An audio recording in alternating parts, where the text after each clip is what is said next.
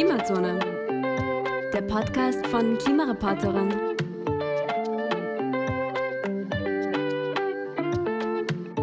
Hallo und willkommen zu einer neuen Folge in der Klimazone, dem Podcast von Klimareporterin. Mein Name ist Nina und ich sitze heute hier mit Caroline vom Kipppunkt-Kollektiv. Hallo Caroline, schön, dass du hier bist. Hallo, äh, vielen Dank, dass ich da sein darf. Ja, Klimagerechtigkeit und Gender. Ähm, zwei Schlagwörter, um die es heute gehen wird. Was bedeutet das genau? Ja, wir überlegen sich, welche sozialen Ungerechtigkeiten durch die Klimakrise entstehen, wie diese verstärkt werden und wir werden dazu besonders auf den Zusammenhang von Gender, also Geschlecht, und der Klimakrise blicken. Vielleicht ganz kurz, Klimagerechtigkeit beschreibt eben die Ungerechtigkeit, dass Menschen die am wenigsten zur Klimakrise beitragen und beigetragen haben, eben am meisten darunter leiden. Und damit gemeint ist besonders die historische Verantwortung von Ländern des globalen Nordens, also vor allem Europa und Nordamerika gegenüber Staaten des globalen Südens, die jetzt eben diese Gerechtigkeit einfordern. Also in etwa drei Viertel aller historischen Emissionen stammen von Industrienationen in Europa und den USA und nur ein Viertel aus Ländern des globalen Südens. Bevor wir starten, Caroline, vielleicht möchtest du dich kurz mal vorstellen. Wer bist du? Was ist das Kippung-Kollektiv? Was machst du und inwiefern beschäftigst du dich mit Gender und der Klimakrise? Ja, also mein Name ist Caroline, ähm, Pronomen Sie und ähm, ich bin Teil des Kipppunkt-Kollektivs und wir machen politische Bildungsarbeit rund um Thema Klimagerechtigkeit. Das hast du ja gerade schon erklärt und ähm, wir beschäftigen uns in vielen verschiedenen Workshops mit der Frage, wie die Klimakrise mit sozialer Gerechtigkeit und sozialer Ungerechtigkeit zusammenhängt. Und versuchen da ähm, Menschen zum Nachdenken und auch zum was verändern anzuregen. Cool. Nein, echt toll. Und ja, vielleicht können wir es nochmal kurz wiederholen. Was ist Klimagerechtigkeit und jetzt besonders, ähm, warum ist diese nicht geschlechtsneutral? Jetzt Stichwort Gendergerechtigkeit. Ja, also Klimakrise nicht nur als ökologische Krise zu verstehen, sondern eben als soziale Krise, heißt auch, sie zu verstehen als Folge von unserem Wirtschaftssystem, von unserem Gesellschaftssystem, das eben darauf aus basiert ist, dass ähm, Natur, natürliche Ressourcen, auch saubere Luft ausgebeutet wird und eben auch bestimmte Menschengruppen. Und da verschränken sich ganz viele Ungerechtigkeiten. Also da sehen wir nicht nur Gender, wir sehen auch Klassenfrage, also wie viel Geld hat jemand, ähm, Rassismus, Ableismus, der globale Norden und der globale Süden, den du schon erklärt hast. All das sind Ungerechtigkeiten, die wir in der Klimakrise sehen und wenn wir nichts dagegen tun, dann werden die sich einfach nur verstärken, weil wenn sich an den bestehenden Machtverhältnissen nichts verändert und einfach das Leben auf dem Planet knapper und ungemütlicher wird, dann werden auch die Ungerechtigkeiten größer. Entschuldige, du hast vorher das Wort Ableism erklärt. Könntest du das vielleicht kurz erklären? Also bei Ableism geht es darum, inwiefern eine Person von der Gesellschaft behindert wird oder nicht behindert wird und ihren Körper den eigenen Möglichkeiten entsprechend einsetzen kann oder eben nicht, weil zum Beispiel Stufen da sind und ich dann mit einem Rollstuhl oder eine Person mit dem Rollstuhl nicht hochgehen kann. Ja, also du hast die unterschiedlichen Dimensionen jetzt schon erwähnt, also Gender als einen Teil dieser sozialen Ungerechtigkeiten, eben auch in Bezug auf, auf Klima. Ähm, Inwiefern sind die jetzt also verschränkt ähm, und wie hängen sie zusammen? Genau, also wir leben ja in einer patriarchalen und auch in einer sexistischen Gesellschaft und ähm, die baut im Prinzip auf der Benachteiligung von all den Menschen auf, die keine Cis-Männer sind, also keine Männer, die schon seit Geburt an das Geschlecht Mann bekommen haben und sich auch damit identifizieren. Und solche Genderungerechtigkeiten finden wir in der Klimakrise zum Beispiel ganz einfach da, dass Frauen im Schnitt weniger Geld haben und die Menschen, von den Menschen, die weltweit von Armut betroffen sind, ist ein größerer Teil Frauen. Und wenn ich wenig Geld habe, kann ich mich weniger schützen vor den Auswirkungen der Klimakrise, zum Beispiel ähm, eine Klimaanlage einbauen oder wenn der Ort, an dem ich lebe, nicht mehr lebensfähig wird, quasi wegziehen. Auch dafür brauche ich Geld. Und gleichzeitig die Leute, die weniger Geld haben, befeuern die Klimakrise auch weniger, weil sie weniger konsumieren. Also so einigerseits weniger Verursachung und andererseits eine größere Betroffenheit. Und ähm, Frauen als von Armut betroffenen Menschen im größeren, im Schnitt, mh, mm, sind da eben im Nachteil. Alles klar, also du sagst auch eben, dass das Geschlecht eben Gender uns sozusagen auch Status oder Einkommen eben hier diese Verschränkung zum Beispiel stattfindet und das doppelte Benachteiligung als Resultat ist sozusagen oder Genau, also was wir da ansetzen, ist im Prinzip eine intersektionale Perspektive, also zu schauen, ähm, eine Person, also Frau ist nicht gleich Frau oder Flinterperson ist nicht gleich Flinterperson, sondern es kommt auch darauf an, in welcher ökonomischen Klasse bin ich, in welchem Ort auf diesem Planeten lebe ich, ähm, bin ich von Rassismus betroffen oder nicht. Und all diese verschiedenen Diskriminierungsformen kommen eben zusammen, wie ich dann von der Klimakrise betroffen bin oder wie ich sie verursache. Und ähm, Deswegen können wir Geschlecht rausziehen und uns das angucken, aber es ist nur eine Dimension. Ja, das leitet eh schon irgendwie den nächsten Punkt ein, hast du eh schon kurz angesprochen. Äh, was sind jetzt diese unterliegenden Strukturen, die diese Ungerechtigkeiten eben erhalten und erzeugen und immer verstärken? Ja, also wenn man sich den Zusammenhang von Klimakrise und Gender anschaut, ähm, dann und dann eben die zugrunde liegenden Logiken betrachtet, dann sieht man, dass unser Wirtschaftssystem darauf aufgebaut ist, dass die Natur und ihre Ressourcen, die sie uns gibt, zu wenig oder gar nicht bezahlt werden, genauso wie Sorge- und Pflegearbeit, die eben oft von Flinterpersonen verrichtet wird, auch zu wenig bezahlt wird. Also Natur und Sorge, Pflegearbeit, Care-Arbeit nennt man das, werden unterbezahlt und in einem Wirtschaftssystem, in dem es Wert nur über Geld funktioniert, werden sie auch sozusagen zu wenig geschätzt. Und ähm, nur weil es diese kostenlosen Services gibt von Natur, im Sinne von Ressourcen, saubere Luft, Wasser und so weiter, und im Sinne von Care-Arbeit, also sich um Kinder kümmern, den Haushalt pflegen, führen, Essen machen und so weiter. Nur deswegen kann unser Wirtschaftssystem überhaupt so funktionieren. Und ähm, ich würde sagen, dass, das, dass die Klimakrise genau als wegen diesem System oder auf Grundlage von diesem System entstanden ist. Also ein System, das auf Ausbeutung beruht und das immer weiter, immer mehr kann, nur weil es kostenlose Naturservices quasi und kostenlose Care-Arbeit in Anspruch nimmt.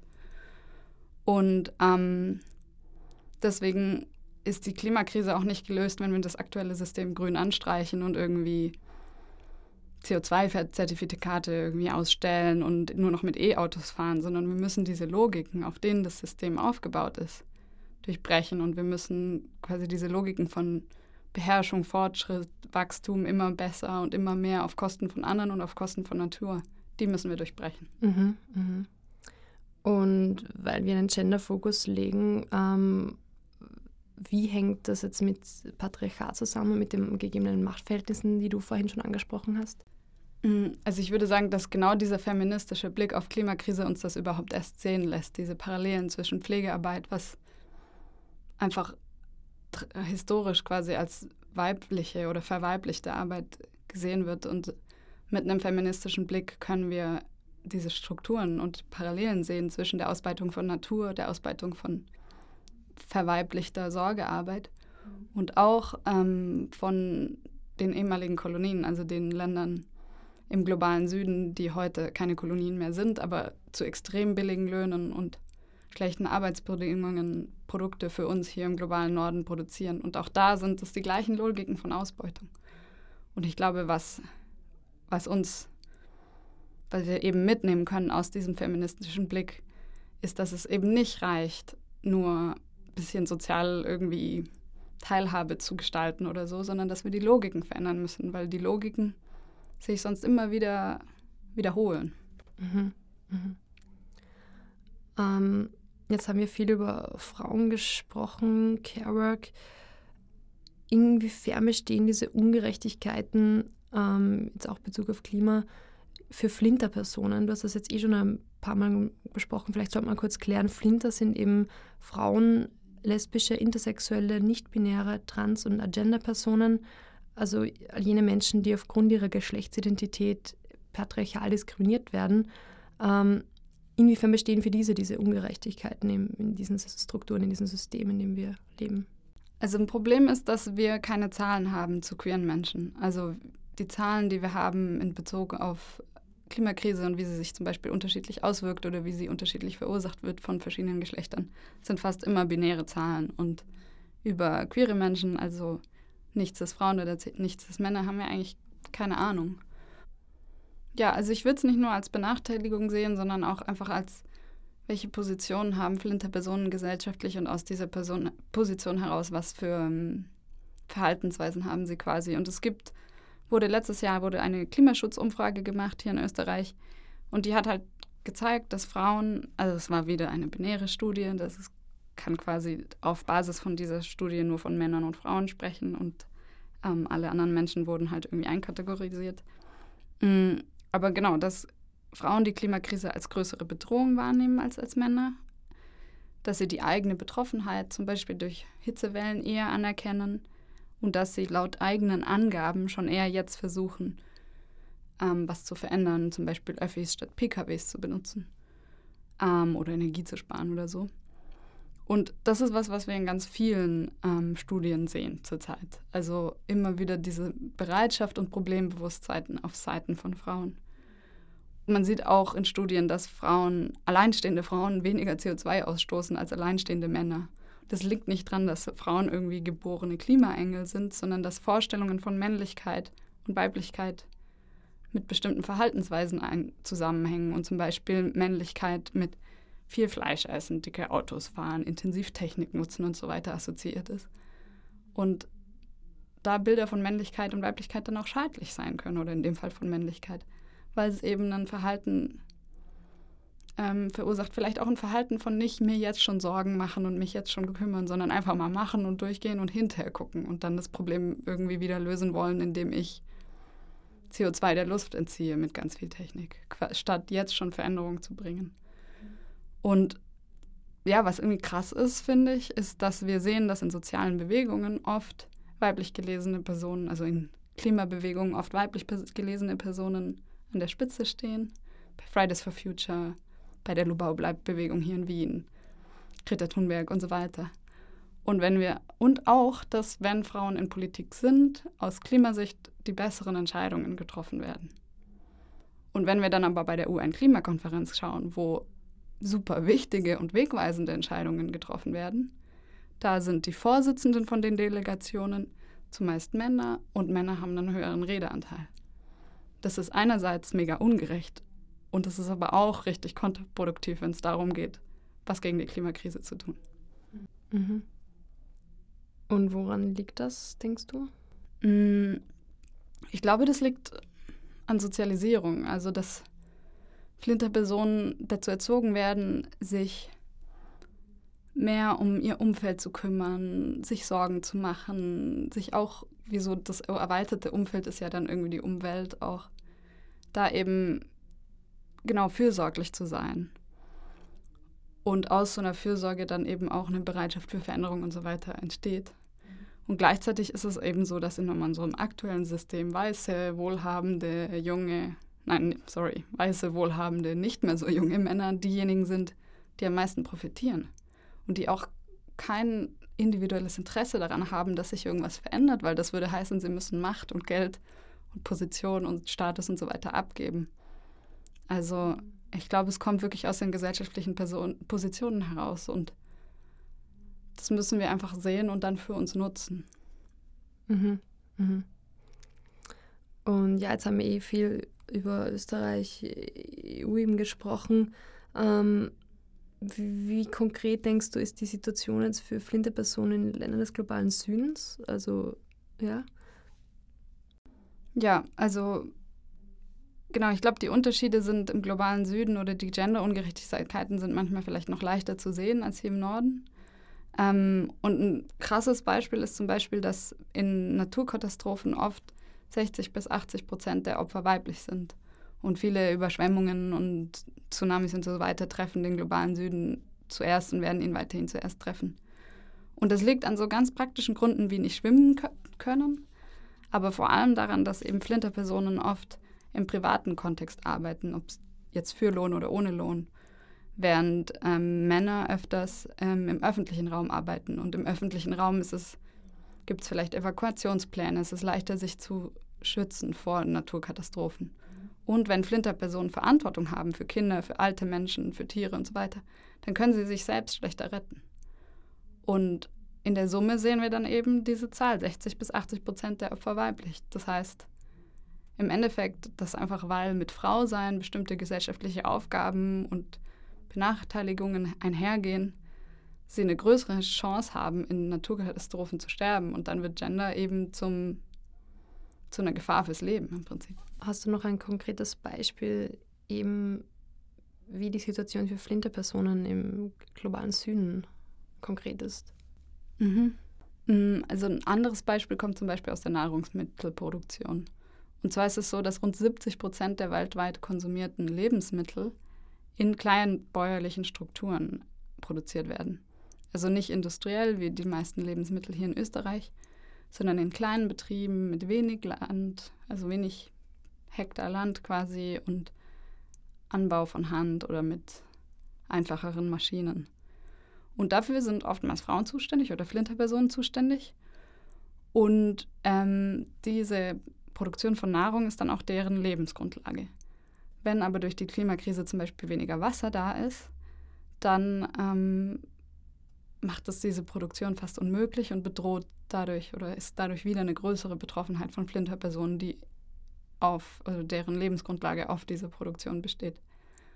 Und gleichzeitig, andersrum geschaut, ist es auch so, dass wir genau diese Art von Lebensmittelproduktion in der Zukunft wieder viel weniger, viel mehr brauchen. Weil auf weniger Land mehr Lebensmittel produziert werden können und weil auch so viel besser auf klimatische Veränderungen eingegangen wird, weil ich eben nicht dann eine andere krasse Maschine brauche, sondern weil ich quasi die Gegebenheiten vor Ort ganz spezifisch regional kennen kann und die Samen anpassen kann und so weiter. Mhm. Das heißt, einerseits, einerseits gibt es diese größere Betroffenheit von Flinterpersonen und gleichzeitig brauchen wir genau diese Personen und genau diese Art der Produktion, um uns auf die Zukunft besser vorzubereiten und uns an klimatische Bedingungen anzupassen. Mhm. Bevor es weitergeht, möchten wir euch noch einen neuen, spannenden Podcast von Andreas Sator vorstellen. Ihr kennt Andreas vielleicht schon aus seinem Podcast Erklär mir die Welt oder aus unserer Folge zu Klimajournalismus. Andreas sucht in seinem neuen Podcast Sonne und Stahl gemeinsam mit engagierten Menschen aus Österreich und Deutschland nach pragmatischen Lösungen für die Klimakrise. In der ersten Staffel geht es um das Auto und nachhaltige Mobilität. In der zweiten um die Kuh und Landwirtschaft. Am Ende jeder Staffel kennt jede und jeder seine eigene Rolle bei der Lösung der Probleme. Sonne und Stahl könnt ihr überall hören, wo es Podcasts gibt. Vielleicht wir eben zu, zu deiner persönlichen Einschätzung überzugehen. Ähm, wie schätzt du die Situation jetzt in Österreich ein, EU-weit, global, eben wenn man über all das, was wir jetzt schon besprochen haben, im Hinterkopf behält, auf welchem Weg sind wir zum Stichwort sozialen Gerechtigkeit? Wie hoffnungsvoll bist du da, dass wir diesen, diesen Weg schnell erreichen? Hm. Ja, also wenn man sich jetzt Österreich oder die EU anschaut, dann würde ich sagen, und auch global, aber zum Beispiel in der EU gibt es den Gender Action Plan, es gibt den Just Transition Mechanism als Part des Green New Deals oder den Klimabürgerinnenrat in Österreich. Und all das sind Initiativen, die die, die Perspektiven von, ah, Menschen sind unterschiedlich betroffen und ähm, wir müssen diese sozialen Aspekte mit reinbringen in die Veränderungen, die eben durch die Klimakrise und mit der Klimakrise passieren werden. Ähm, das sind Initiativen, die sind gut, aber die gehen nicht weit genug, weil sie im Prinzip an der Oberfläche kratzen, aber radikale Veränderungen nicht zulassen. Und radikale Veränderung heißt aber auch, die, die jetzt in der Macht sind, müssen Macht abgeben. Und das ist, glaube ich, meistens der Punkt, wo dann, ähm, ja, wo dann einfach ein Stopp ist. Genau, das heißt, es gibt Erhebungen zur Care Gap, es gibt Pläne für soziale Gerechtigkeit und so weiter. Aber ich glaube, man muss die mit Vorsicht genießen. Und wie hoffnungsvoll bin ich dann am Weg zur Social, sozialen oder Klimagerechtigkeit, wenn ich mir diese, das, was auf Regierungsebene passiert, und zwar viel zu wenig und viel zu langsam anschaue, oder wenn ich mir die IPCC-Berichte, die Klimaberichte durchlese, mm, dann bin ich überhaupt nicht hoffnungsvoll, weil ich sehe, wir halten einfach an dem Wirtschaftssystem und an dem politischen System fest und es ist keine wirkliche Veränderung angestrebt gesellschaftlich oder es ist mhm. super schwierig.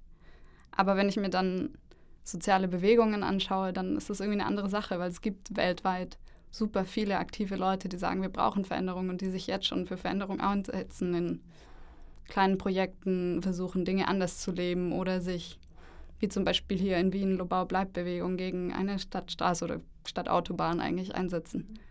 Und wenn ich noch Hoffnung habe, dann ist es Hoffnung von unten und Hoffnung, dass diese sozialen Bewegungen immer größer werden und gemeinsam wirklich Veränderungen voranbringen können.